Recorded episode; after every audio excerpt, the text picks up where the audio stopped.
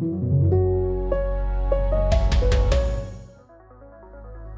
Ja, was eine Nachricht gestern bzw. vorgestern Abend schon, Felix. Ne? Gestern wurde das Bild ja aber ein bisschen klarer. Wagner-Chef ja. Prigozhin und Mitgründer Utkin tot nach einem Flugzeugabsturz. Beziehungsweise Abschuss, muss man ja sagen. Oder man weiß Abschuss, es noch nicht genau. Ja, man weiß es nicht so genau. Mhm. Vielleicht war es auch eine Bombe. Auf jeden Fall auf den Tag, zwei Monate nach dem gescheiterten Wagner-Aufstand. Wir hatten im Juni ja unter anderem darüber mit Margarete Klein von der Stiftung Wissenschaft und Politik gesprochen. Mhm. Und die hat ja den krassen Tabubruch, den Prigozhin sich da geleistet hat, so zusammengefasst und auch eine ziemlich treffende Prognose noch abgegeben. Denn er hat gesagt, es gibt in Russland einen tiefen Staat der dekadenten, verweichlichten Eliten, die eigentlich gegen den Staat sind. Und er ist der Einzige, der in einer Art Volksarmee die russische Sache voranbringt. Und er muss gegen diesen Sumpf der Elite vorgehen. Und deswegen wird, glaube ich, auch der Rest der Sicherheitselite und der Sicherheitsdienste sehr darauf bedacht sein, dass so eine Person wie Prigozhin in diesem System nicht überleben kann denn er ist eine Herausforderung für alle gewesen. Eine Person wie Prigozhin, die kann in diesem System nicht überleben. Und das hat sich ja jetzt auch ja, bewahrheitet auf jeden Fall. Ja. Es war, egal ob es jetzt eine Bombe, ein Abschuss oder doch ein Unfall war, ein klares Signal an die russische Elite, hintergeht mich nicht, kritisiert mich nicht, das ist durchaus was, was wahrscheinlich auch angekommen ist. Und damit steigt jetzt eben auch das Risiko von Fehlkalkulationen durch Putin, denn in Zukunft werden sich sicher noch weniger Menschen in seinem Umfeld trauen, das Risiko einzugehen, irgendwie kritisieren Kritik am Kremlkurs zu äußern. Ja, davon ist auf jeden Fall auszugehen. Ähm, die Folge, den Wagner-Putsch, über den wir da im Juni gesprochen haben, die gibt es natürlich für Sie zum Nachhören, liebe Hörer. Den Link, den packen wir Ihnen in die Show Notes. Und über das Treiben der Wagner-Söldner in Afrika, genauer im Sudan, da haben wir auch mal drüber berichtet. Auch den Link, den finden Sie in den Show Notes. Ja, es lohnt sich auf jeden Fall. Wir sind da tief eingestiegen jeweils und die Analyse, die bleibt auf jeden Fall aktuell. Die neuesten Neuigkeiten, die gibt's im Podcast für Deutschland vom Donnerstag mit unserer Kollegin Sandra Klüber. Übrigens auch mit Frau Klein von der SWP, sehr hörenswert. Und natürlich jederzeit auf faz.net. Ja, und auch sehr spannende Erklärungen und Einblicke von Friedrich Schmidt, unserem Moskau-Korrespondenten. Ja, und heute, Felix, sind wir ja thematisch auch überhaupt nicht weit entfernt, oder? Nee, wir bleiben in der Ukraine, zumindest am Anfang der Sendung. Wir wollen uns heute mal einen, wie ich finde, etwas vernachlässigten Aspekt des Ukraine-Kriegs anschauen. Es geht um Drohnen, es geht um Satelliten und vor allen Dingen um technische Innovationen, Big Data und um Elon Musk. Hm, also Elon Musk und Ukraine klingt ja erstmal nach einer wilden Mischung, würde man vielleicht ja erstmal meinen, ne? Ja, absolut. Der Tesla und SpaceX-Gründer, der ist tatsächlich ziemlich direkt involviert in den Ukraine-Krieg, mehr wahrscheinlich als ihm ja als Geschäftsmann so lieb sein kann.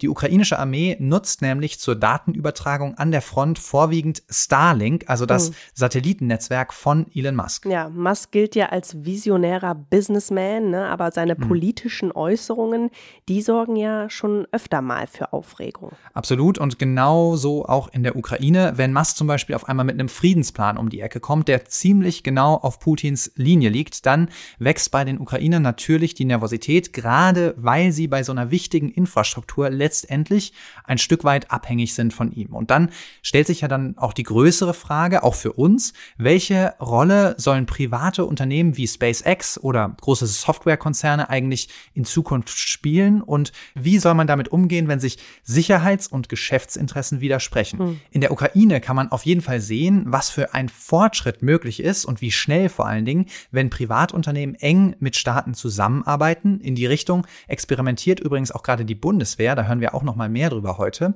Aber man sieht halt auch, welche Abhängigkeiten da entstehen können. Und genau um dieses Spannungsverhältnis soll es heute eigentlich gehen. Ja, Spannungsverhältnis, sehr spannend, was du da gerade alles schon erzählt hast. Ähm, und du hast gerade auch schon gesagt, bisher eigentlich ein Aspekt, der eher vernachlässigt worden ist, also über den jetzt noch nicht so viel gesprochen wurde. Deswegen gut, dass wir das heute machen.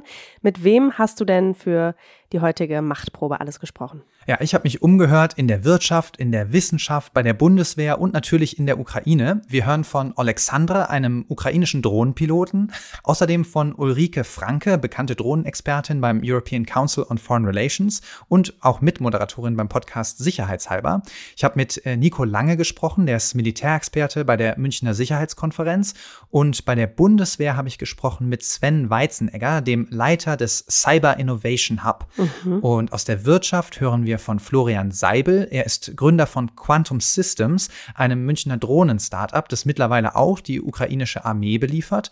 Und außerdem hören wir von Jakub Janowski. Er ist Co-Autor beim OSINT-Blog Oryx und hat auch schon für Bellingcat geschrieben. Hm, OSINT, ich glaube, das müssen wir nochmal kurz erklären, was das ist. Ja, das äh, steht für Open Source Intelligence, also das Sammeln und Verifizieren von Informationen, die aus den sozialen Medien gefiltert werden. Jakob ist im Prinzip so eine Art Internetdetektiv und ja, ist genauso cool, wie es klingt. Auf jeden Fall spannend und klingt auch sonst nach einem ziemlich vollen Programm heute. Ja, sehr volles Programm, deshalb lass uns auch mal loslegen und zwar vor Ort in der Ukraine. Da kann man nämlich dieses ganze Thema Digitalisierung des Krieges, Innovation aus dem kommerziellen Bereich, die Vor- und die Nachteile davon, all das kann man da eigentlich wie unter einem Brennglas beobachten. Ми підготовлюємо все необхідне для нашої роботи. Це справні дрони, батареї заряджені. Morgens kommen wir an unseren Einsatzort und bereiten alles vor, was wir brauchen. Wir überprüfen, ob die Drohnen einsatzbereit und die Batterien geladen sind und gehen auf unsere Position. Wir stellen die Verbindung zu Starlink her, hängen uns ins Netzwerk ein und prüfen die Kommunikation. Dann lassen wir die erste Drohne aufsteigen, um die Lage an der Front zu überblicken. Der 30-jährige Alexandra ist Drohnenpilot in der ukrainischen Armee. Seit sechs Monaten dient er in seiner Einheit. Aktuell kämpft er in Bachmut. Take Jeden Tag lässt er seine Drohne fliegen, findet Ziele, lässt Granaten auf feindliche Stellung fallen, klärt auf und sammelt Informationen. Zwölf Stunden am Tag, außer das Wetter ist schlecht, dann können die Drohnen nicht fliegen.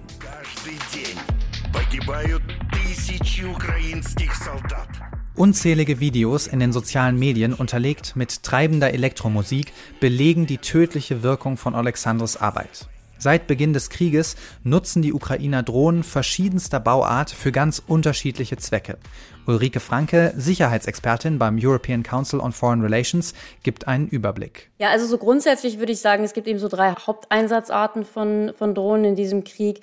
Das erste ist die klassische Aufklärung, also einfach man schaut sich an, ähm, wo sind feindliche Truppen, wo sind eigene, eigene Truppen, wo sind Stützpunkte etc.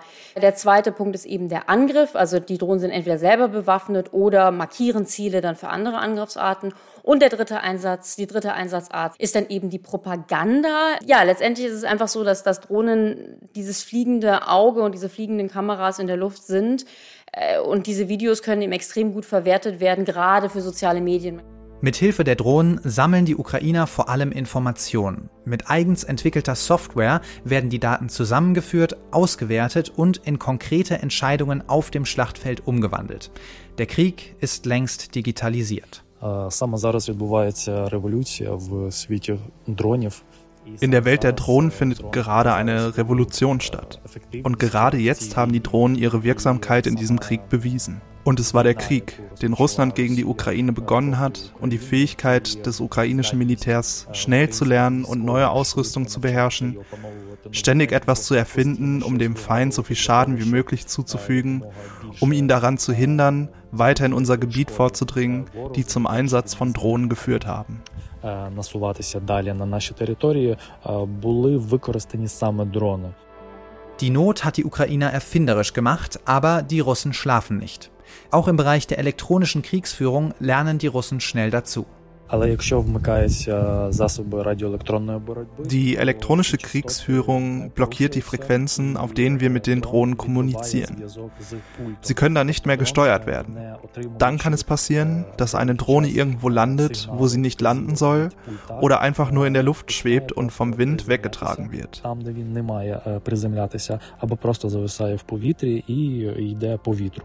Trotz der Herausforderung sind die Drohnen für die Ukrainer unverzichtbar. Wirklich nützlich sind die Daten aber erst in großer Masse. Und hier kommt Starlink ins Spiel. Das Satellitennetzwerk von Elon Musk, das schnelles und zuverlässiges Satelliteninternet auf der ganzen Welt verspricht. Ohne Starlink kein Internet, ohne Internet keine Datenübertragung und ohne Datenübertragung keine relevanten Erkenntnisse який надає змогу актуально, швидко, оперативно. Es ermöglicht uns, Informationen zeitnah, schnell, effizient, zuverlässig und sicher zu empfangen und zu übermitteln. Als der Krieg angefangen hat, hat Russland unsere Energie- und Kommunikationsinfrastruktur ins Visier genommen und versucht, das mobile Internet und die Mobilfunknetze zu zerstören. Starlink war der rettende Engel, der verhindert hat, dass die ukrainische Armee lahmgelegt wurde. Das gilt für die Kommunikation und die Datenübertragung.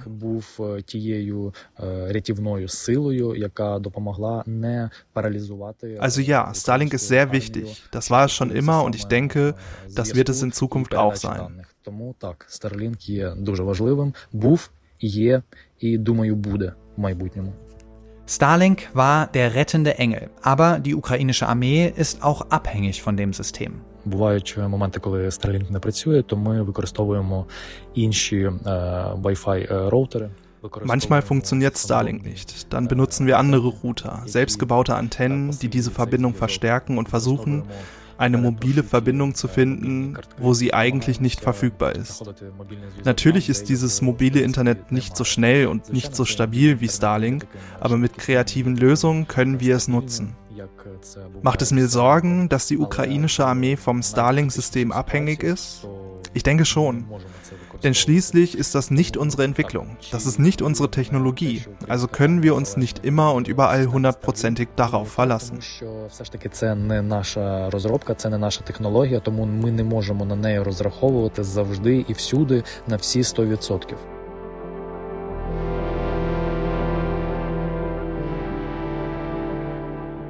Ja, also wir hören gerade, welche zentrale Rolle Drohnen und Technologien im Ukraine-Krieg spielen, aber das ist ja jetzt auch nicht unbedingt ein neues Phänomen. Nee, Drohnen, die gibt schon lange, sie werden auch schon lange im militärischen Kontext eingesetzt, also schon im Vietnamkrieg und in Afghanistan natürlich oder vor kurzem ganz krass in der Auseinandersetzung zwischen Armenien und Aserbaidschan. Was jetzt besonders ist in der Ukraine, das ist die Anzahl und die Art der Systeme, die da rumfliegen. Wie viele das insgesamt sind, das kann man gar nicht so genau sagen, aber es gibt eine Studie vom äh, Royal United Services Institute in London und die kommen zu dem Schluss, dass die Ukraine jeden Monat 10.000 Drohnen verliert. 10.000 Drohnen im Monat. Also es gibt eine ungefähre Vorstellung davon, hm. wie viele Drohnen da im Einsatz sein müssen. Ja, das ist ja schon eine krasse Zahl, 10.000. Ja. Ähm, was sind das denn für Drohnen, die da zum Einsatz kommen? Ja, also diese krasse Zahl, die erklärt sich schon auch mit der Art der Drohnen, die die Ukrainer nutzen. Das reicht von militärischen Drohnen, irgendwie mit 16 Metern Spannweite, bis hin zu umfunktionierten Hobbydrohnen. Und die nutzen die Ukrainer jetzt zum Beispiel ziemlich oft als Kamikaze-Drohnen. Also Drohnen, die mit einem Sprengsatz ausgestattet werden und die dann in ihr Ziel reinfliegen und dort explodieren. Das ist ein Beispiel, wie vielfältig Drohnen von den Ukrainern genutzt werden. Das hat mir auch Nico Lange von der Münchner Sicherheitskonferenz erklärt. Und jetzt gibt es Drohnen zur Gewinnung von Informationen und zum Beispiel um diese kleinen Granaten abzuwerfen. Es gibt aber auch Drohnen, um zu gucken, wie hat die Artillerie getroffen? Muss man vielleicht die Zieleinstellungen korrigieren? Es gibt Drohnen, die gucken, wo in den Minenfeldern Minen sind. Es gibt mittlerweile auch Drohnen, die per Ultraschall diese Minen auslösen können und so Minenfelder räumen. Es gibt Drohnen, die Infrastrukturen überwachen. Es gibt Drohnen, die im Grunde Feldlager überwachen, weil sie oben kreisen. Es gibt Drohnen, die sich auf andere Fahrzeuge stürzen, als Kamikaze-Drohnen. Also das ist mittlerweile unüberschaubar und das Besondere ist, sehr viele kommerzielle Drohnen, die verhältnismäßig billig sind, die werden irgendwie umgebaut, irgendwie genutzt und sind Bestandteil dieses Krieges. Also Drohnen sind überall. Ja, und überall ist ein sehr gutes Stichwort. Auch in Russland kommt es ja immer wieder zu Drohnenangriffen. Äh, laut der BBC soll es seit Anfang des Jahres rund 160 Drohnenattacken in Russland und in russisch besetzten Gebieten gegeben haben. Mhm. Da geht es natürlich um einen psychologischen Effekt, also zum Beispiel bei den Angriffen in Moskau, aber auch militärische Zwecke spielen da eine Rolle. Zuletzt wurde zum Beispiel ein Langstreckenbomber auf einem Militärflughafen ganz weit im Landesinneren zerstört und jetzt gerade ein S-400 Luftabwehrsystem auf der Krim Krim. Da sollen Drohnen zur Ablenkung eingesetzt worden sein. Mhm. Und natürlich auch, um spektakuläre Bilder zu filmen, die dann auf Social ja. Media geteilt werden. Das ist aber ja nichts, was nur die Ukrainer machen, ne? Nein, die Russen, die kopieren einiges, was die Ukrainer so angefangen haben. Aus der russischen Regierung heißt es gerade, dass man jetzt auch die Produktion von zivilen Drohnen bis 2030 verfünffachen will. Also da hat man durchaus erkannt, dass man da hinterherhinkt. Dazu muss man sagen, dass der chinesische Konzern DJI, das ist der größte zivile Drohnenhersteller mhm, der Welt, man, ja. genau, seine Geschäfte in der Ukraine und in Russland eingestellt hat. Aber im Endeffekt sind das ja zivile Güter, zivile Produkte und die gelangen relativ problemlos ins Kriegsgebiet und werden zum Beispiel auch in großem Maße über Crowdfunding-Kampagnen finanziert. Mhm. Und das hat auch Ulrike Franke vom European Council on Foreign Relations nochmal betont. Ja, es ist generell ein extrem interessanter Aspekt dieses Krieges, wie sehr Individuen, also Einzelpersonen, Privatpersonen in diesen Krieg in verschiedene Arten und Weisen involviert sind. Und eine Art und Weise, wie das stattfindet, sind solche Crowdfunding-Kampagnen. Da werden über die verschiedensten Plattformen und in den verschiedensten auch Ländern Geld eingesammelt, um militärisches Equipment und auch andere Dinge, aber vor allen Dingen militärisches Equipment für die Ukraine zu kaufen. Und das Interessante ist, dass gerade Drohnen da ganz häufig mitgekauft werden. Also nehmen die Ukrainer, was sie kriegen können und machen da dann einfach das Beste daraus? Ja, das einerseits und andererseits entwickeln sie auch eigene Systeme. Auch dazu nochmal Ulrike Franke. Gerade in den letzten anderthalb Jahren hat sich da eben auch nochmal sehr viel entwickelt und auch ja eigentlich zivile Hersteller sind da mit dem Verteidigungsministerium, haben sich zusammengesetzt und haben angefangen da zu entwickeln. Und insofern gibt es jetzt auch einfach viele eigene Entwicklungen in der Ukraine, die entweder von, von Grund auf dort gebaut, also entwickelt, zusammengesetzt, gebaut etc. werden oder wo Drohnen umgebaut werden. Was wir ja auch gesehen haben in den letzten ähm, Wochen ist, dass wir zunehmend auch von maritimen Drohnen sprechen. Ne? Also die Ukraine hat ja jetzt mehrfach sehr erfolgreich Angriffe auf russische Schiffe gefahren und das war mit ja, maritimen Drohnen, also irgendwie ferngesteuerten äh, unbemannten Booten. Und die wurden, soweit wir das sehen können und soweit wir das wissen, eben auch in der Ukraine, von der Ukraine hergestellt. Ja, und diese Marinedrohnen, die die Ukrainer da entwickelt haben, die sind eine echte Geheimwaffe und die Russen haben dem auch scheinbar nicht so viel entgegenzusetzen. Mhm. Die sind so gut fünf Meter lang, grau lackiert, sehen aus wie ein breites Kajak und können mehrere hundert Kilo Sprengstoff transportieren. Damit sollen die Ukrainer zum Beispiel die Kertschbrücke zwischen Russland und der Krim angegriffen haben oder auch die Admiral Makarov, das Flaggschiff der russischen Schwarzmeerflotte. Also mich beeindruckt schon, wie viele neue Drohnensysteme in der Ukraine entwickelt werden und da auf dem Schlachtfeld eingesetzt werden. Mich beeindruckt da vor allen Dingen auch die Geschwindigkeit und wie schnell da Systeme entwickelt werden, eingesetzt werden, getestet werden, dann auch wieder quasi zurückgeschickt werden. Also ne, die werden auf dem Schachtfeld benutzt, dann wird gesagt, dieses und jenes funktioniert gut, dieses nicht. Dann wird das wieder weiterentwickelt und geändert. Also das ist halt eben wirklich Innovation in Echtzeit. Das ist sehr beeindruckend. Das ist natürlich der Not geschuldet. Also klingt ja schon so, als sei die Ukraine da Pionier, was das angeht. Welche Rolle spielt denn dieser Erfindungsreichtum der Ukrainer konkret für den Krieg? Solche technischen Innovationen, die sind unheimlich wichtig, weil man damit eben militärische Nachteile ein Stück weit ausgleichen kann. Also die Ukraine, die hat keine eigene Schwarzmeerflotte, mhm. also entwickelt sie eine Drohne, mit der man die russische Schwarzmeerflotte irgendwie in Atem halten kann. Der Ukraine fehlt es an Munition, also nutzt man Drohnen, um die Zielgenauigkeit zu erhöhen und so eben weniger Munition zu verbrauchen. Da zeigt sich halt eben auch der Unterschied zwischen, zwischen der Ukraine und, und Russland. Also in der Ukraine ist dieser Krieg natürlich ein etwas, das die ganze Nation angeht. Nicht, dass sie sich das ausgesucht hätten, aber die ganze Nation ist ja in irgendeiner Art und Weise in diesen Krieg involviert und das befeuert natürlich auch Innovation und eben auch gerade Innovationen, die vielleicht auch mehr aus dem zivilen Bereich kommen, nicht militärischen. Während in Russland das natürlich ein Krieg ist, der vom Militär geführt wird. Und deswegen hat Russland lange gar keine zivile Systeme eingesetzt. Das war eben viel klassischer irgendwie die militärischen und das ändert sich jetzt erst langsam, nachdem man auch gesehen hat, wie gut das funktioniert. Innovationen, also vor allem aus dem zivilen Bereich, können wir das nochmal etwas mehr konkretisieren? Ja, also ganz klar sieht man das im Bereich der Softwareentwicklung. Die Ukraine, die war schon vor dem Krieg ein Land mit einer starken IT-Industrie und diese ganzen Entwickler, die stellen ihre Fähigkeiten jetzt eben ja in den Dienst der Landesverteidigung und herausgekommen ist da eine IT-Infrastruktur, die es der Ukraine ermöglicht, unglaubliche Mengen von Daten an der Front zu sammeln, sie schnell zusammenzuführen und mit Hilfe von KI zu analysieren und dann eben unglaublich zügig und effektiv Entscheidungen zu treffen. Darüber habe ich auch mit Nico Lange, dem Experten von der Münchner Sicherheitskonferenz, gesprochen. Ja, ich glaube, dass das Element, wo der meiste Fortschritt gemacht wurde, das kann man am besten mit Datenfusion bezeichnen. Das hat die Ukraine, glaube ich, als Innovation in diesen Krieg eingebracht und arbeitet ständig an dem System. Und sie kann das, glaube ich, auch ganz gut machen, weil viele Softwareentwickler und Datenexperten, die sind sozusagen eingebettet. Die sitzen nicht irgendwo abseits des Schlachtfeldes im Labor, sondern die sind Teil dieses Krieges und lernen ständig dazu und entwickeln die Systeme ständig weiter und sammeln natürlich auch die Daten die ganze Zeit.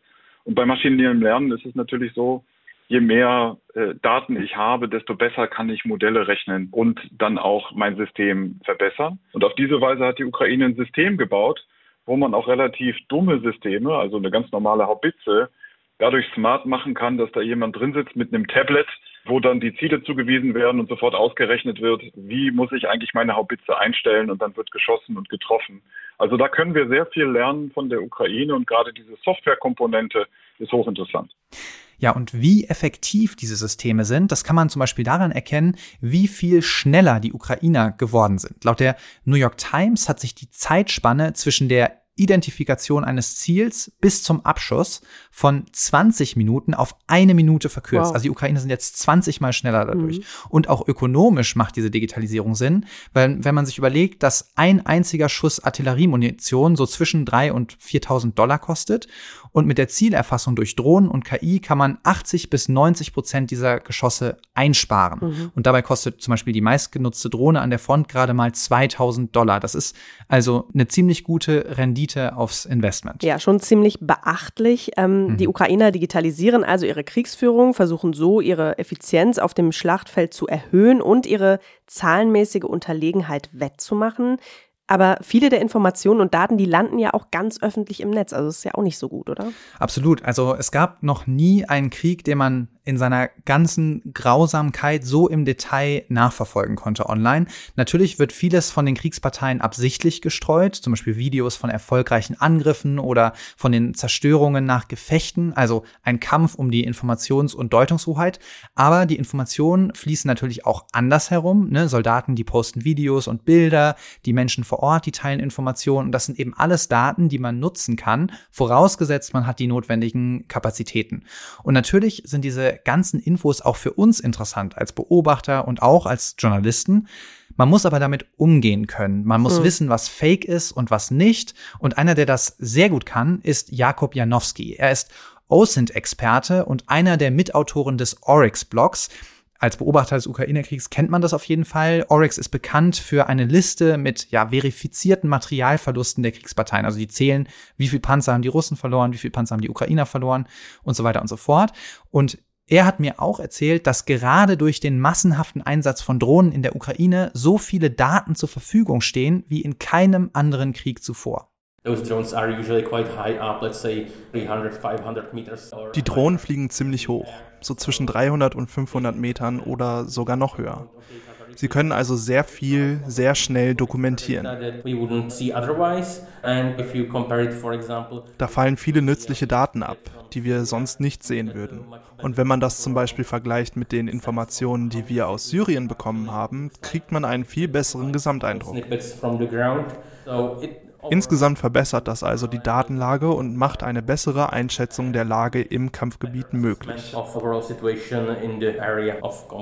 Hm. Und welche Erkenntnisse kann man dann konkret aus solchen Daten ziehen? Also es ist schon bemerkenswert, was diese Internetdetektive so rausfinden können. Das Recherchekollektiv Bellingcat hat zum Beispiel genau nachverfolgen können, welches Geschütz, welche Einheit und welche Kommandeure für den Abschuss von MH17 im Jahr 2014 verantwortlich waren.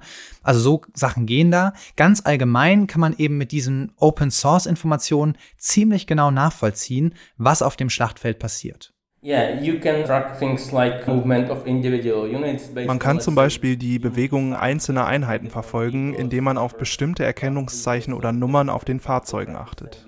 So kann man Fahrzeuge über verschiedene Regionen nachverfolgen. Man kann Truppenbewegungen nachvollziehen. Zum Beispiel, wenn man zu Kriegsverbrechen ermittelt, kann man herausfinden, wer das Kommando innehatte, welche Truppenanteile man besonders in den Blick nehmen muss und so weiter. Und natürlich kann man auch Verluste der Kriegsparteien nachvollziehen.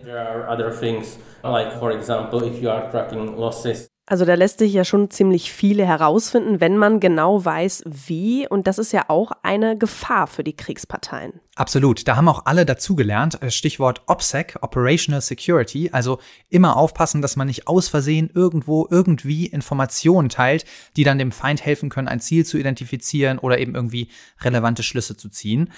Das haben die Russen zum Beispiel ziemlich schmerzhaft lernen müssen, als sie letztes Jahr die Ukraine überfallen haben. Da waren sie ja der Meinung, sie kämen als große Befreier und haben eben nicht damit gerechnet, dass die lokale Bevölkerung sich gegen sie wendet. Mhm. Die Menschen in den besetzten Gebieten haben aber ganz fleißig Fotos und Videos mit dem ukrainischen Militär geteilt. Das geht ganz einfach in der Ukraine. Da gibt es entsprechende Kanäle auf den gängigen Messenger-Apps. Und die Ukrainer haben diese Informationen dann eben genutzt, um ihre Gegenangriffe zu planen. Und seitdem ist die Kontrolle über den Internetzugang auch ein zentrales Kriegsziel der Russen. Also über 4000 Funkbasisstationen sollen die in der Ukraine zerstört haben. Und davon berichtet auch Nico Lange, der übrigens auch vor kurzem selbst an der Front in der Ukraine unterwegs war. Deswegen hat man sich jetzt darauf verlegt zu sagen, okay, die Mobilfunkmasten müssen weg. Da muss vielleicht eigene Struktur aufgebaut werden oder es gibt eben keine. Aber es hat eben auch dazu geführt, dass die ukrainischen Streitkräfte als erstes, wenn sie in die Offensive gehen, auch Mobilfunkmasten wieder in Betrieb nehmen, genau damit sie die Daten aus diesen besetzten Gebieten bekommen können von der Zivilbevölkerung da. Also das wird alles für den Krieg genutzt. Bei der Befreiung von Cherson äh, letztes Jahr zwischen August und November war es umgedreht so. Das erste, was die Ukrainer im besetzten Gebiet mitbekommen haben, war, das Mobilfunknetz geht plötzlich wieder. Das war so ein Zeichen, oh, unsere Leute kommen, die Gegenoffensive läuft. Hm, sehr interessant. Also der Zugang zum Internet letztendlich für beide Seiten ist ein zentrales Kriegsziel. Und da schließt sich der Kreis wieder und wir sind bei Starlink. Genau, und das ist eine echt spannende Geschichte in der Ukraine. Bevor wir aber weiter darüber sprechen, müssen wir noch mal kurz alle auf Stand bringen, was genau Starlink eigentlich ist und welche Ausmaße dieses Projekt von Elon Musk eigentlich hat. Mir war das auf jeden Fall gar nicht so bewusst. Und all das, das hat unsere Kollegin Franka Wittenbrink noch mal für uns zusammengefasst. Five, four, three, two, one, zero. Ignition, lift off. Go Falcon, go Starlink, go USA.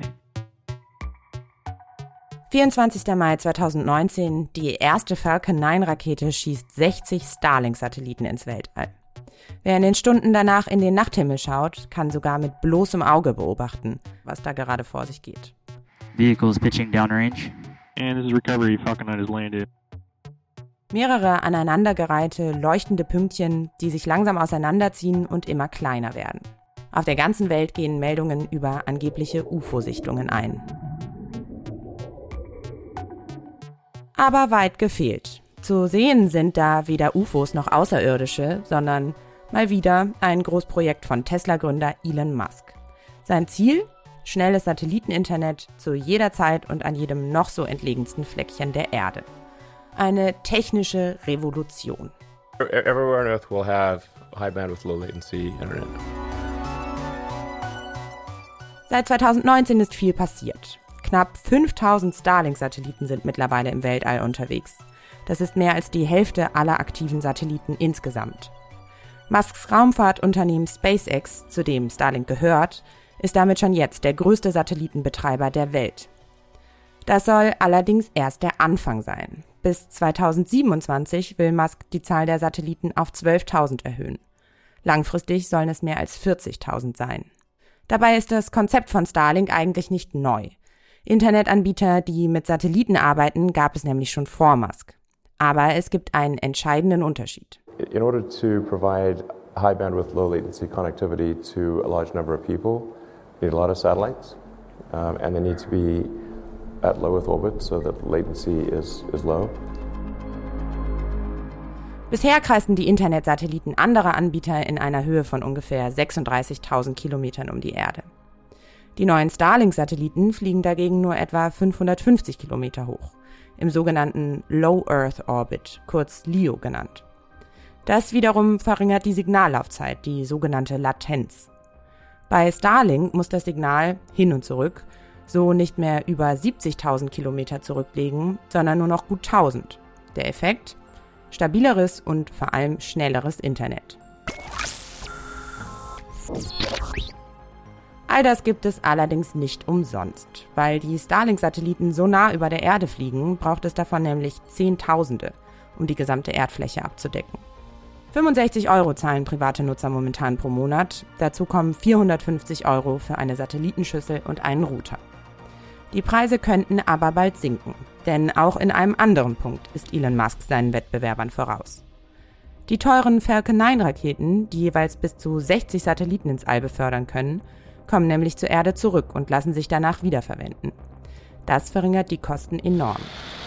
Engine, Stage 1 landing confirmed. Musks Erfolg hat auch andere Akteure auf den Plan gerufen. China, Großbritannien, Musks größter Konkurrent Jeff Bezos und mittlerweile auch die EU. Ein eigenes Satelliteninternet wollen sie alle. So richtig erfolgreich war damit aber bislang noch keiner. Starlink wird schon jetzt in rund 50 Ländern genutzt, auch in der Ukraine. Die Soldaten an der Front werden ohne eine funktionierende Internetverbindung aufgeschmissen. Das Land macht sich damit aber auch abhängig. Elon Musk denkt groß, er will die Menschheit auf den Mars bringen, er steht an der Spitze von Tesla, SpaceX und Twitter, mittlerweile X.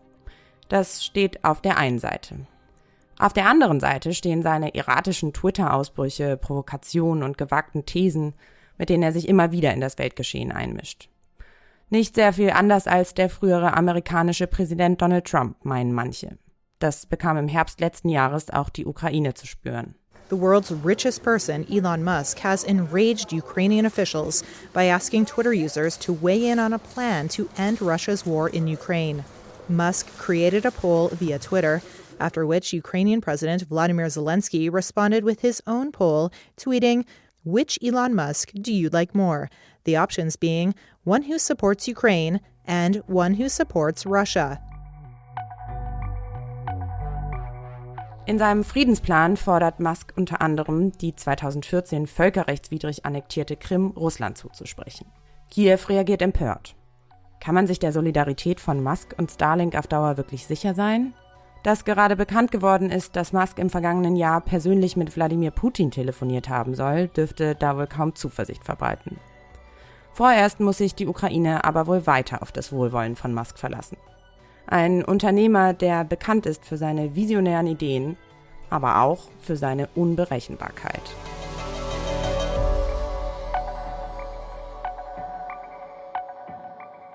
Okay, also vom Wohlwollen eines einzelnen Unternehmers abhängig sein. Das ist ja schon krass. Ähm, wir haben am Anfang ja auch schon von Alexandra gehört, wie wichtig dieses Satellitennetzwerk für die Ukraine ist.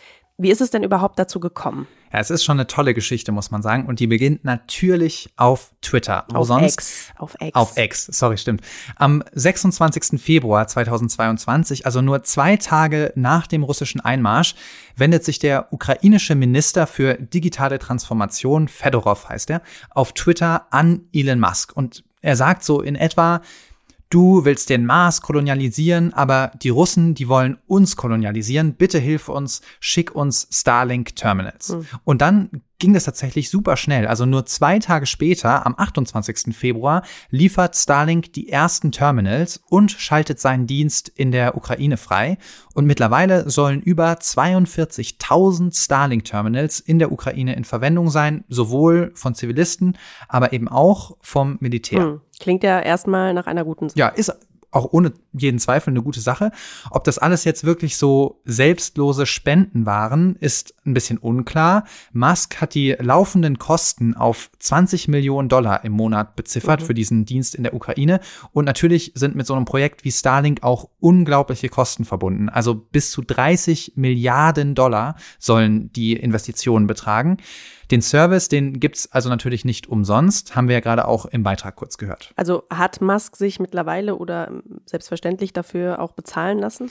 Ja, also letztes Jahr im September hat SpaceX, also der Mutterkonzern von Starlink, damit gedroht, keine weiteren Terminals mehr zu spenden und auch den Betrieb der vorhandenen Terminals nicht mehr unbegrenzt zu finanzieren.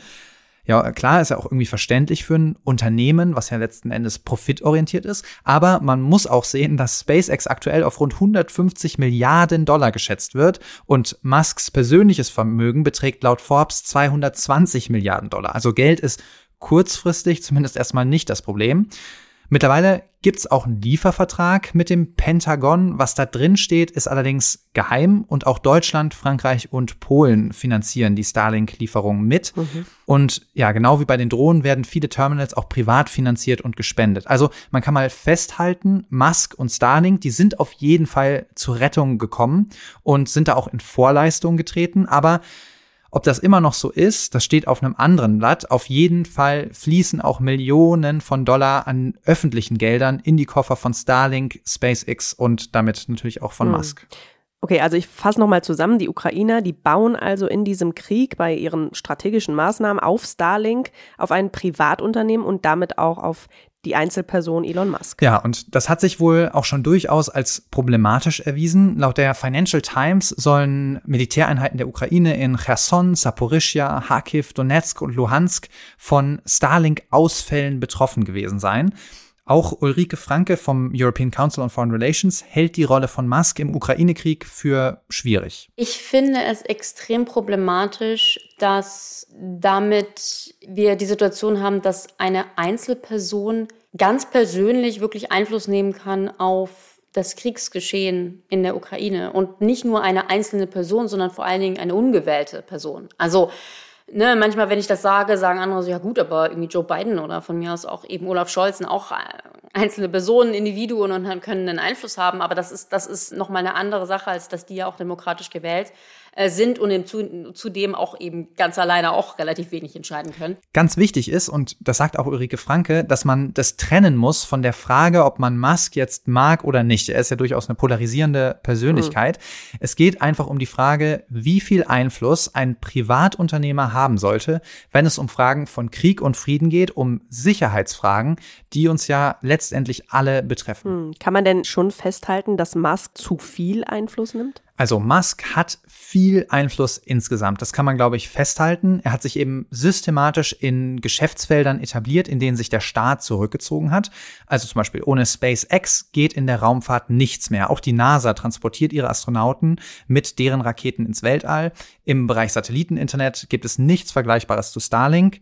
Mit äh, Tesla hat Musk ein dichtes Netz von Ladestationen in den USA aufgebaut für E-Autos. Mhm. Er hat also auch viel Einfluss auf die Mobilitätswende und natürlich gehört Musk, wie wir alle wissen, mittlerweile Twitter oder X. Und damit hat er eben auch Kontrolle über eins der wahrscheinlich wichtigsten Foren für den öffentlichen Diskurs. Und das weiß er natürlich auch selbst. Hier ganz kurz Elon Musk in einem Podcast letztes Jahr. Elon, I wonder with your influence, do you feel as if you have I don't know how to say it. Like, do you do you feel like you have more influence in the government at times? Like, do you feel like you can kind of take over it? Mehr Einfluss als die Regierung, also zumindest in some ways, in mancher Hinsicht. Mit Blick auf Starlink und die Ukraine muss man das mittlerweile so ein bisschen relativieren. Das Pentagon hat zum Beispiel Starlink-Terminals für das ukrainische Militär besorgt, die auf einer sogenannten Whitelist stehen, die also selbst dann noch funktionieren, wenn Starlink seine Dienste in einer bestimmten Region für normale Kunden blockiert. Und natürlich muss Starlink sich an seine vertraglichen Pflichten mit dem Pentagon halten, auch wenn wir in diesem Fall nicht genau wissen, welche das sind.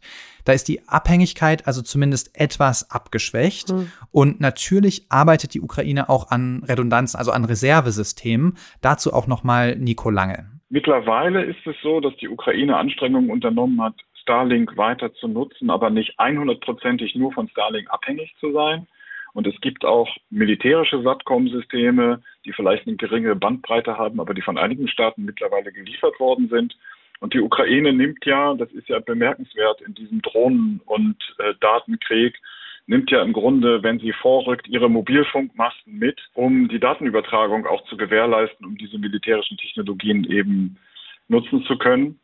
Also Starlink ist immer noch sehr wichtig, aber die Ukraine hat mittlerweile auch eine ganze Reihe zusätzliche Möglichkeiten, um dann nicht zu 100 Prozent nur abhängig zu sein. Was sagt denn eigentlich Elon Musk selbst dazu? Also ich habe Starlink und Elon Musk natürlich um ein Interview oder eine Stellungnahme gebeten, aber die haben sich wieder erwarten nicht zurückgemeldet. Das Grundproblem aus Sicht von SpaceX ist, denke ich, dass man das Gefühl hat, dass die Technologie, die man entwickelt hat, jetzt als ein Stück weit als Waffe genutzt wird. Und so war das eben nicht gedacht. Und das ist natürlich auch eine Gefahr für das Unternehmen. Also du kannst dir ja vorstellen, dass äh, das Unternehmen durch seine, ja, sein unbestrittenes Engagement für die Ukraine für die Russen und für russische Hacker zur absoluten Zielscheibe mhm. geworden ist. Ja, klar. Ja, wir sprechen ja jetzt konkret über Starlink und Musk, aber bei Ulrike Franke ist ja eben auch etwas Grundsätzliches angeklungen, nämlich welche Rolle spielen eigentlich Privatunternehmen bei sicherheitsrelevanten Technologien und was bedeutet das? Ja, Starlink äh, und Musk sind auf jeden Fall nicht die einzigen. Auch viele andere große Unternehmen haben Technologie bereitgestellt für die Ukraine. Amazon zum Beispiel sogenannte Snowball-Datentransportboxen, um wichtige Daten in die Cloud zu laden, damit staatliche Institutionen überhaupt noch funktionieren können in Kriegszeiten. Google hilft beim Schutz von Webseiten gegen Cyberattacken. Aber auch so Firmen wie eben der Drohnenhersteller DJI, die sehen ihre Produkte auf einmal in einem kriegerischen Kontext genutzt und die müssen sich natürlich fragen, was das für sie heißt. Man sieht eben wirklich, wie sich das verschoben hat. Also wie sich die Fähigkeiten des Staates und die, die Fähigkeiten und die Macht des, des Privatsektors und des zivilen Sektors sich da verschoben haben. Man muss so ein bisschen sagen, for better or worse. Also es, es, Staaten müssen sich teilweise die Frage stellen, müssen wir nicht in der Lage sein, solche, solche Fähigkeiten selber anzubieten? Auf der anderen Seite, ja, gibt es vielleicht auch Dinge, die der Privatsektor da besser, besser kann, schneller kann, sicherlich preiswerter kann, weil er eben einer Marktlogik unterliegt. Aber da hat sich sehr viel verschoben in den letzten Jahren, so was eben vor allen Dingen so in diesem ganzen Bereich Digitalisierung und, und, und KI etc. Und das erleben wir ganz klar aktuell in der Ukraine. Jetzt hast du eben ja ein paar ganz große Player genannt. Gibt es denn auch deutsche Unternehmen, die relevant sind? Ja, auf jeden Fall. Eins ist zum Beispiel das Drohnen-Startup Quantum Systems aus München. Die haben High-End-Drohnen entwickelt, eigentlich vor allen Dingen für die Verwendung in der Landwirtschaft zum Beispiel oder zur Vermessung. Aber sie können eben genauso gut zur Beobachtung im militärischen Kontext eingesetzt werden. Bewaffnet sind diese Drohnen übrigens nicht aber sie gelten als Dual-Use-Güter, also als Produkte, die eben sowohl zivil als auch militärisch nutzbar sind. Und ich habe mit dem Gründer Florian Seibel gesprochen. Wir versuchen im Prinzip den Ukrainern zu helfen, dieses Kräfteverhältnis von, was man da immer wieder liest, 10 zu 1 auszugleichen. Und zwar durch einen Informationsvorsprung, den wir in Ukrainern dazu verhelfen können, dass sie eben präziser ihre Artilleriemunition verschießen können. Von daher sind für die die Drohnen von Quantum natürlich essentiell in dem, was sie da tun. Also Seibel sieht auch die Vorteile für die Ukrainer durch Drohnen. Wie sieht er denn aber als Privatunternehmer dieses Spannungsverhältnis, was Ulrike Franke da eben beschrieben hat? Also er sieht die Rolle von einem Elon Musk in der Ukraine tatsächlich auch kritisch, aber er betont auch, dass die Agilität und die Innovationskraft von jungen Unternehmen ein ganz, ganz großer Vorteil gegenüber staatlichen Rüstungsprojekten ist. Viele Technologien werden vorhin GPS angesprochen, Satellitennavigationssystem, das Internet. Blutkonserven, äh, Teflon. Das sind alles militärische oder zumindest Dual-Use-Erfindungen, die dann ihren Weg aus dem, aus dem äh, militärischen Nutzungsumfeld in den kommerziellen Use Case gefunden haben. Und jetzt muss man halt auch akzeptieren, dass kommerzielle Entwicklungen, und da sind auch unsere Drohnen, die eben einen kommerziellen Hintergrund haben, die wir dann adaptieren, um da reinzukommen, das muss man entweder akzeptieren und aushalten, dass das so ist oder vielleicht auch fördern. Und wenn man das nicht möchte, wenn man sagt, das sollte rein staatlich vorbehaltenes Thema sein, ja, dann muss man aber auch halt die notwendigen Schritte angehen, um das dann auch rein staatlich zu tun. Und da sind wir ja, glaube ich, aber an den Punkt gekommen, dass wir gemerkt haben, die Budgets explodieren, die Kosten sind so hoch, ähm, wenn, wenn das staatlich alles finanziert wird, ähm, da braucht es ein Umdenken. Deswegen fordert Seibel auch, dass Deutschland und Europa gezielt in innovative Startups investieren sollten, um eben den Anschluss im sicherheitstechnischen Bereich nicht zu verlieren. Für junge Unternehmen geht es da nicht nur ums Geld, sondern es geht auch um das Vertrauen, das entsteht, wenn man den Staat als Investor mit an Bord hat. Und äh, da gab es durch den Ukraine-Krieg und die Zeitenwende auch durchaus Bewegungen, berichtet Florian Seibel. Zum Beispiel sind Aufträge oder Ausfuhrgenehmigungen deutlich schneller erteilt worden. Aber insgesamt ist auf jeden Fall noch Luft nach oben bei der Zeitenwende. Also diese Zeitenwende anzukündigen und auch zu wiederholen beim NATO-Gipfel, ist das eine. Jetzt muss man es halt auch tun. Ja. Wenn ich mir anschaue, dass das französische und das britische Verteidigungsbudget zum Beispiel unter dem deutschen liegt äh, vom Volumen und mir dann anschaue, äh, dass das Atomstreitkräfte sind, dass da Flugzeugträger, Atom-U-Boote im Einsatz sind, dann kann man sich schon fragen, ob die Bundeswehr das Mehrgeld, was sie ja hat im Vergleich zu einigen Partnernationen, ob wir das wirklich so sinnvoll einsetzen und sag ich the most equipment für unser Geld dann auch wirklich bekommen, ja. Oder ob da nicht vieles dann eben in, in, ja, in der Verwaltung, in Strukturen, in Prozessen, in Rentenzahlungen, ja, also ein großer Teil dieses Budgets geht ja dann auch wirklich in den Personalkörper. Ob das alles noch so zeitgemäß ist, das muss man sich, glaube ich, anschauen und da auch, glaube ich, beherzt handeln und Schritte tun. Hm. Wird denn aber beherzt gehandelt? Also es gibt auf jeden Fall Bemühungen, junge, innovative Unternehmen im Verteidigungsbereich stärker zu berücksichtigen.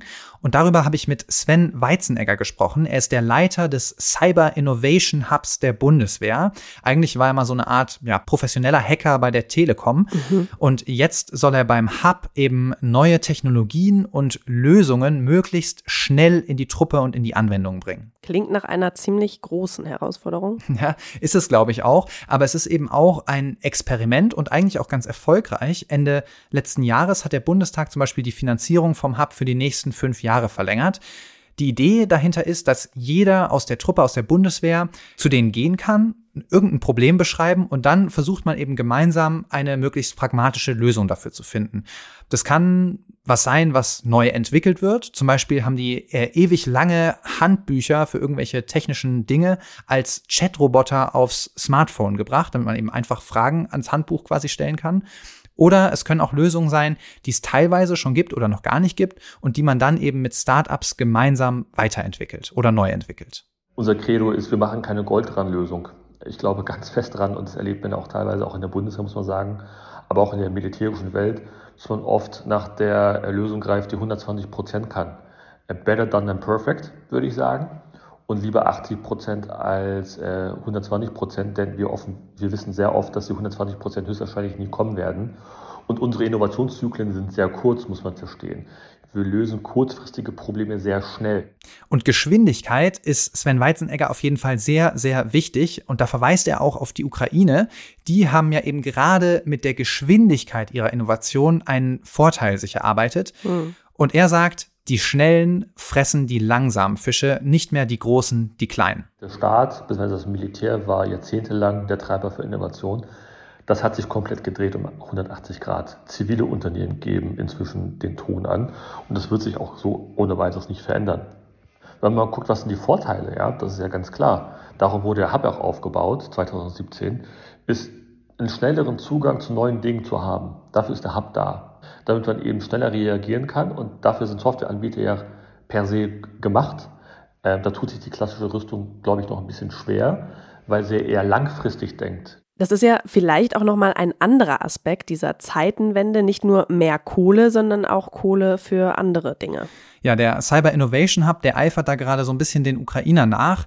Auch da versucht man sich an der sogenannten Software Defined Defense. Da geht es genau wie bei den Ukrainern darum, einen Informationsvorsprung zu gewinnen, die Informationen auch auszutauschen und zusammenzuführen. Und diese Informationen sollen dann helfen, bessere und schnellere Entscheidungen zu treffen. Das ist ein Thema, mit dem wir uns gerade beschäftigen. Und das wird uns jetzt nicht loslassen, weil es geht auch darum, und das muss man auch wissen, wir haben Hardware im Einsatz, die die nächsten 10, 20, 30 Jahre auch im Einsatz bleiben wird. Wir werden jetzt nicht komplett neue Raketensysteme oder, oder, oder Waffensysteme entwickeln können. Dafür sind die Innovationszyklen viel zu lang und das Problem zu konkret vor der Haustür.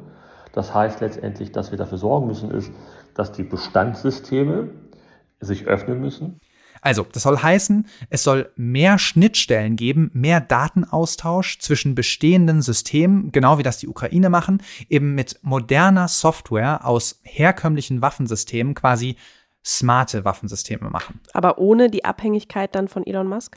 Ja, ohne Elon Musk und Starlink wird es auf absehbare Zeit zumindest im Weltraum nicht gehen. Aber ja, natürlich muss sich ein Staat immer fragen, welche Infrastruktur ist so kritisch, dass sie nicht in private Hände gehört.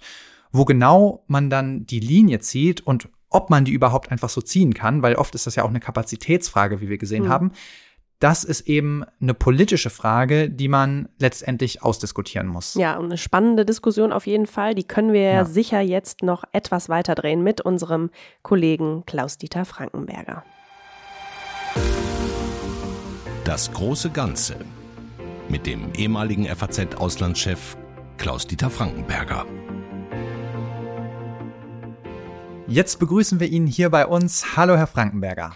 Hallo, Herr Frankenberger, schön, dass Sie da sind. Ich grüße Sie beide auch herzlich. Herr Frankenberger, zu Beginn müssen wir natürlich kurz über die Nachricht dieser Woche sprechen. Wagner-Chef Prigozhin soll tot sein, ist tot, sieht alles so aus. Mit ihm quasi die gesamte Führungsriege der Söldnertruppe Wagner. Hat Sie das überrascht und wie ordnen Sie das ein? Ehrlich gesagt, das klingt vielleicht jetzt ein bisschen großkotzig, hat mich das nicht überrascht, denn das Ende von Herrn Prigozhin und engster Truppenführer passt in das System Putin wie soll man sagen, Mafia-Staat Russland hat gezeigt, was seine Führung tut, also wenn sie auf Rache aus ist, wenn Dissidenten, Aufständische sich gegen den Kreml stellen. Über kurz oder lang bekommen diese Leute dann die Rache des Systems zu spüren und Prigozhin, selbst wenn er für den Kreml die Drecksarbeit gemacht hat in der Ukraine oder in Afrika, da haben wir auch schon drüber gesprochen, hat natürlich etwas gemacht, was der Kreml so nicht stehen lassen konnte aus seiner Sicht. Er hat sich offen gegen ihn gestellt, hat die Verteidigungsführung lächerlich gemacht, ständig beleidigt und er hat natürlich einen Aufstand dort inszeniert, wie mhm. kurzlebig der auch immer war. Und äh, Putin konnte das nicht stehen lassen, klar, weil sein System ist auf Furcht gebaut und da muss dieses politkriminelle System muss dann irgendwann reagieren. Das hat es reagiert. Wir wissen nicht genau wie, die, die genauen Umstände. Aber cui bono, die Frage ist relativ leicht beantwortet. Es hat mal ein deutscher Bundeskanzler Putin einen lupenrein Demokraten genannt. Auch hier hat er gezeigt, der Herr Putin, dass er ein lupenreimer Politkrimineller ist. Mhm. Der Dissidenz, der abweichende Meinung, der Aufruhr sowieso nicht, der jede Form von Widerspruch mit schwerster Strafe mhm. ahndet. Und das war jetzt eine monströse Racheaktion. Ja, wir haben ja damals auch ausführlich über diesen ja, gescheiterten Wagner-Aufstand gesprochen und haben damals analysiert, dass äh, Putin das schon geschadet hat, dem System Putin. Wie ist das denn jetzt? Hat Putin mit, die, gehen wir mal davon aus, dass Putin dahinter steckt, hat er damit den Kratzer an seiner Autorität wieder ausbessern können? Ich würde nochmal sagen, was Putin getan hat, ist den Pfeiler eine der Pfeiler seines Systems, seiner Herrschaft, nochmal in den Boden reinzurammen, in den Boden des des politischen Terrains und das heißt Angst. Widerspruch wird nicht geduldet. Wer das dennoch widerspricht, wer gar sich offen erhebt, der bekommt die Rache des Systems zu spüren. Ich glaube tatsächlich, was manche gesagt haben, jetzt, dass dieses System Putin vieles von einer Mafia-Organisation hat und er der große Pate ist, das kann man wirklich so sagen. Mhm. Nach irgendeiner Zeit äh, fliegt man entweder aus dem Fenster, wird erschossen oder er lebt sonst sein Ende oder wird eben vom Himmel fast auf epische Weise heruntergeholt. Mir fällt auch auf, dass diese Aktion am zweiten Tag des BRICS-Gipfels stattgefunden mhm. hat. Putin war dort nicht pers physisch persönlich anwesend, sondern er wurde zugeschaltet als quasi eine Formation, die sich in Teilen, nicht ganz, aber in Teilen so ein bisschen als anti-westliche Organisation im Wachsen inszeniert und hat da einfach kaltschnäuzig, zynisch ge gezeigt, was von seinem System zu halten ist. Ich glaube, der ursprüngliche Eindruck bleibt, aber Putin rächt sich. Und das ist die Botschaft von dieser hm. Aktion. Hm. Ja, sehr spannend, was da in den nächsten Tagen noch ans Licht kommt oder eben auch nicht. Kommen wir mal zum Fokus unserer Sendung heute. Ähm, die Ukraine hat sich ja durch ihre innovative Datenanalyse in diesem Krieg einen Vorteil erarbeitet ist dafür aber letztlich von Starlink, von Elon Musks Unternehmen zur Datenübertragung abhängig. Was sagen Sie denn zu dieser Abhängigkeit? Halten Sie die für problematisch? Die ist im Moment natürlich nicht problematisch in erster Linie, sondern ist für die Ukraine lebensnotwendig. Wir haben ja gesehen, wie erfolgreich Echtzeitkommunikation ist, wie erfolgreich leistungsfähige Drohnen sind, wie erfolgreich die schnelle, großräumige Aufklärung aus dem, aus dem Alles. Und all das bietet im Moment nur Starlink. Und die Ukraine macht das Allerbeste daraus und ihre Erfolge im vergangenen Jahr, die Rückeroberung von Territorien, war nur mit Hilfe dieses Systems möglich, also eines Systems, das von einem amerikanischen Privatunternehmen angeboten hat, der schon jetzt tausende Satelliten im All hat. Und die Ukrainer haben das auf unglaublich innovative, kluge und schnelle Art sich zu Nutzen gemacht. Mhm. Bedeutet das eine Abhängigkeit in extremes Ja, aber nochmal, die Ukraine hatten gar keine andere Wahl. Und andere Länder werden möglicherweise anders entscheiden in vergleichbaren Situationen. Für die Ukraine war das unumgänglich. Und als Herr Musk mal angedeutet hat, äh, er könne quasi diese erdnahen Satelliten abschalten, da war natürlich die Sorge groß, dass äh, in Kiew, dass das tatsächlich passiert. Und die wesentliche Voraussetzung dieser neuen Art von Kriegsführung damit quasi ihnen wegbricht. Hm denn sie bekommen keine anderen Informationen, vielleicht von den Amerikanern, aber nicht in dieser Breite und dieser Schnelligkeit, was ihnen erlaubt, äh, quasi in Echtzeit zu kommunizieren und damit auf dem Schlachtfeld Vorteile zu erlangen. Ja, Sie haben andere Länder schon angesprochen. Wir können auch mal kurz äh, nach Taiwan nach, und nach China blicken. Taiwan zum Beispiel ist sehr kritisch gegenüber Starlink, weil Musk große Geschäftsinteressen in China hat. Da gibt es eine große Fabrik, die mehr als die Hälfte aller Tesla-Autos herstellt. Taiwan ist da also besorgt, dass wenn es darauf ankommt, äh, Musk sich eher auf die Seite von China stellt. Zeigt das nicht diese ganze Problematik auf, diese Konkurrenz zwischen Geschäftsinteresse und Sicherheitsinteresse? Absolut, aber nochmal, was hätte die Ukraine machen sollen? Also wir sind von dir abhängig. Äh, du hast vielleicht partiell auch Interessen in, in Russland und deswegen lassen wir uns gar nicht auf dich ein. Also das ist eine Frage, die im Falle der Ukraine sich, äh, die ich müßig finde, die sich nicht stellt. Mhm. Taiwan ist was anderes.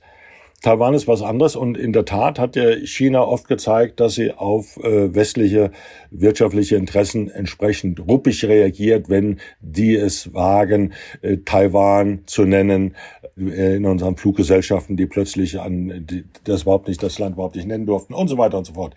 Das ist ist schon wahr. Russland ist auch nicht China. China hat eine ganz andere Dominanz, hat eine ganz andere Marktmacht, die dann entsprechend äh, ausgespielt werden kann, im Falle beispielsweise von Elon Musk. Ähm, ich finde das äh, von taiwanesischer Seite aus richtig, wenn sie sich nicht in diese, wie könnte man es in ihrem Fall nennen, Falle begibt. Aber auch mhm. da stellt sich die Frage, welche Alternativen haben die? Können Sie im Ernstfall damit rechnen, dass Ihnen die Vereinigten Staaten sämtliche Daten quasi aus dem All zur Verfügung stellen, die sie brauchen? Wo bekommen sie die Informationen her? Mhm. Werden sich Chinesen auf so eine digitale Kriegsführung einlassen, die man dann entsprechend kontern muss und so weiter und so fort? Das sind äh, entscheidende Fragen aus taiwaneser Sicht. Für die Ukraine war das lebensnotwendig und es war lebensnotwendig, um auf dem Schlachtfeld quasi eine andere Dynamik in Gang zu setzen. Und die hatte bislang Erfolg, trotz der bescheidenen Fortschritte, mhm. die wir bei der Gegenoffensive erleben. Aber für die erste große Offensive war das unerlässlich. Ja. Ja, Sie haben jetzt von Alternativlosigkeit gesprochen. Man muss ja sagen, der Sicherheitsbereich, da wird ja immer digitaler Privatunternehmen spielen eine immer größere Rolle. Würden Sie denn da nicht sagen, die Staaten verlieren zu viel Kontrolle?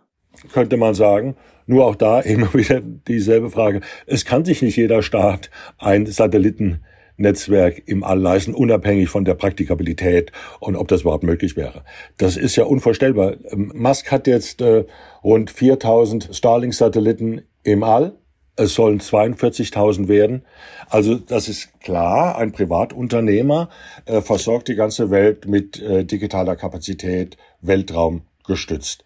Was würden wir irgendeinem Land empfehlen von mittlerer Größe, schafft er jetzt auch mal 100 Satelliten an, fahr mal auch jedes Jahr paar Mal ins All und äh, platziere dort deine Satelliten. Das ist unvorstellbar. Ich glaube, von dem Übergang des militärisch-industriellen Komplexes zum militärisch-technologischen Komplex ist es quasi zwangsläufig, dass private Unternehmen, Privatunternehmer, also eine einzelne Person, die über ein Konglomerat, über ein Technologieimperium herrscht, so eine große Rolle spielen wird, immer größer werden. Andere Hacker zum Beispiel, Armeen von Hacker von, von Ländern wie Nordkorea, Iran, auch China sind am Werk, um dort äh, andere Infrastruktur zu lähmen, zu penetrieren, auszuschalten und so weiter. Ja, die spielen eine größere Rolle, aber auch in früheren äh, Jahrzehnten, Jahrhunderten Denken wir an Stahl, an Kohle, spielten die großen Konglomerate, die großen Imperien auch in neutralen Ländern eine ungeheure mhm. Rolle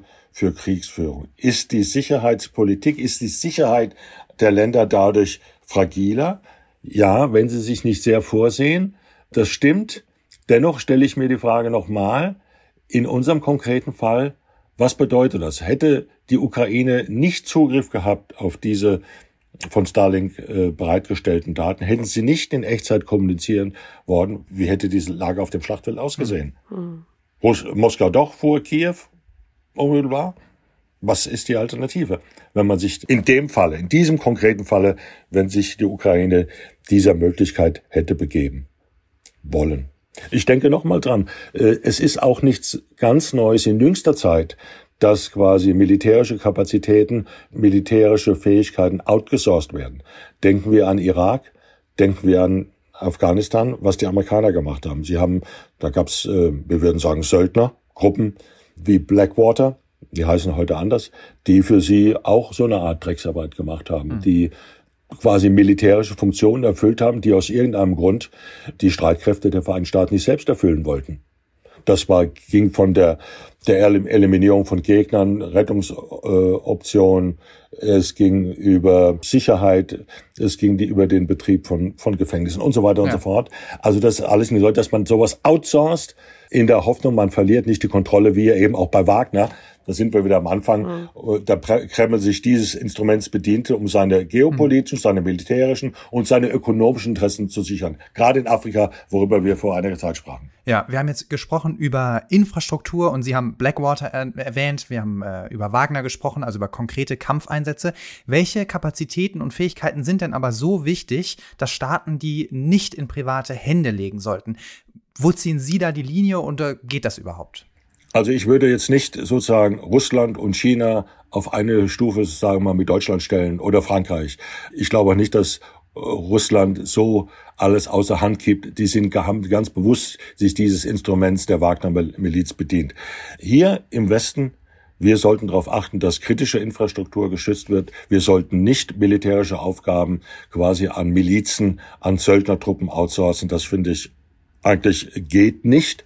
Das ist etwas, was mit unserer Staatsauffassung nichts zu tun hat, mhm. denn dort dann passieren Sachen, die wir später bereuen und die mit unseren Werten, aber auch mit unseren Interessen nicht vereinbar sind. Ähm, es gilt übrigens auch, wenn wir uns ökonomisch, kommerziell überstark von einem nicht demokratisch, nicht marktwirtschaftlich verfassten, aber vor allen Dingen nicht demokratischen Land abhängig machen. Mhm. Ich spreche natürlich davon China, ne? dass äh, trotz der Erfahrungen mit Russland, also eine übergroße energiepolitischen Abhängigkeit, die, die die Deutschen teuer zu stehen gekommen ist, dass wir das noch einmal dort mit China erleben werden. Das alles gehört dazu, über unsere Interessen nachzudenken, über Grenzen zu ziehen. Jedenfalls sollte es nicht so sein, dass unsere Sicherheit und die Sicherheit beginnt sozusagen bei den kommunalen äh, Betrieben, die unsere Daseinsfürsorge organisieren, bis zu Krankenhäusern, bis zu Luftfahrt, bis zu Verkehr, dort von, dass wir die von privaten, in dem Fall noch nicht deutschen Unternehmen hm. kontrollieren lassen. Denn dann weiß man nicht, wie plötzlich die Abhängigkeiten ausgespielt und ausgenutzt werden und wer sich da hineindrängt.